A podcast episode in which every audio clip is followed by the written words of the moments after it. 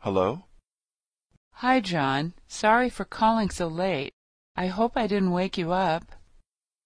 Actually, I was just finishing some work. I haven't gone to bed yet. Did you hear Bill got fired yesterday?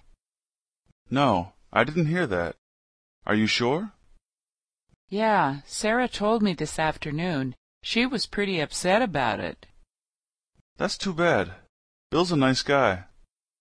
Yeah, I know. Why did they fire him? She didn't say. I see. Well, if you talk to Sarah again, tell her there's a job opening at my company. Bill can have an interview this week if he wants. Oh, thank you so much. I'll call her and tell her. Hello?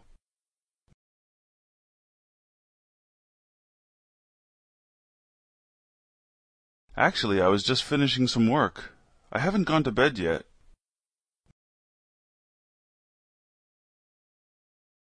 No, I didn't hear that. Are you sure?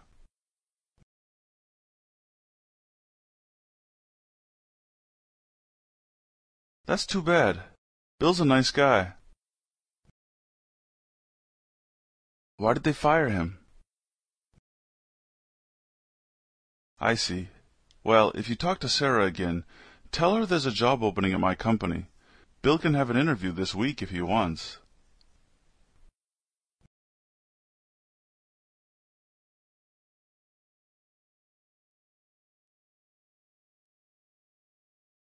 Hi, John. Sorry for calling so late. I hope I didn't wake you up.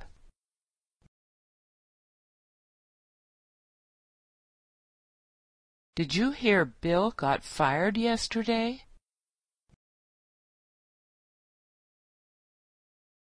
Yeah, Sarah told me this afternoon. She was pretty upset about it. Yeah, I know. She didn't say.